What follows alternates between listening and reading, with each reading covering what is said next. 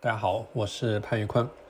今天和大家分享的内容是：世界上最可耻的浪费是对时间的浪费。这个世界上最可耻的浪费就是对时间的浪费。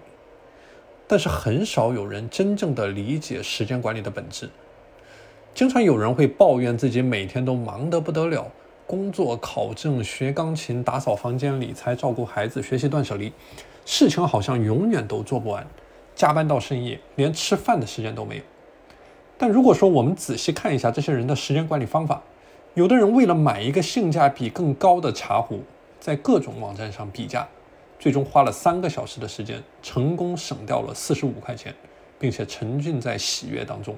而现实是他这三个小时的估值，每个小时十五元。而有的人月薪一万五，那么他在上班时间的估值就是每个小时八十七块二。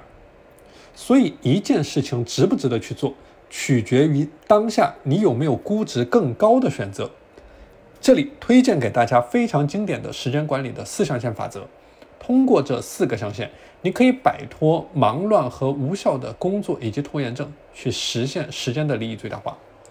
四象限分别代表着重要、紧急、重要不紧急、紧急不重要、不紧急不重要这四个衡量维度。大量的普通人，他都会玩命的去做第一象限的事情，因为又重要又紧急，所以赶紧做。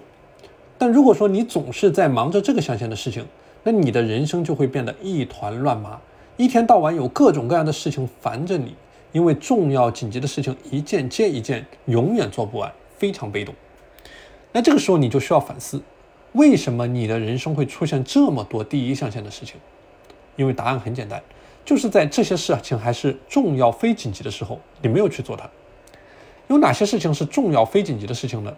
我举个例子，比如说你的读书学习，比如说你的锻炼计划，这是一些未雨绸缪的事情，需要你有计划的去坚持完成。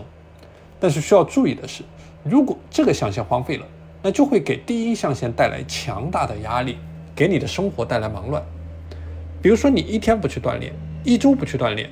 它不会给你的生活造成任何的影响，但如果说你一直不去做这件事情，那你的健康状况就会受到影响，第二象限的事物也随之转化为第一象限的事物，而第四象限和第二象限完全相反，这类事情很紧急，但是不重要，这个象限也具有很强的欺骗性，因为很多人都误以为紧急的事情都显得很重要。但实际上，像一些无谓的电话、陌生人的拜访，这些不重要的事情，往往因为他们紧急，就会占用你很多宝贵的时间。那么，什么叫做第三象限不紧急不重要的事呢？就是浪费生命、消磨时间的琐碎的杂事，比如说玩游戏、刷视频、各种消遣娱乐。这个象限里的事，可以作为生活的调剂，有限度的去做，或者作为完成其他象限的事情之后的奖励。比如说，做完今天的工作报告，奖励自己玩手机十五分钟。时间是我们每个人最稀缺、最顶级的奢侈品。时间就是金钱，这句话它不是鸡汤，而是在提醒我们，现实在对我们的每分每秒进行估值。那么，你的时间价值多少呢？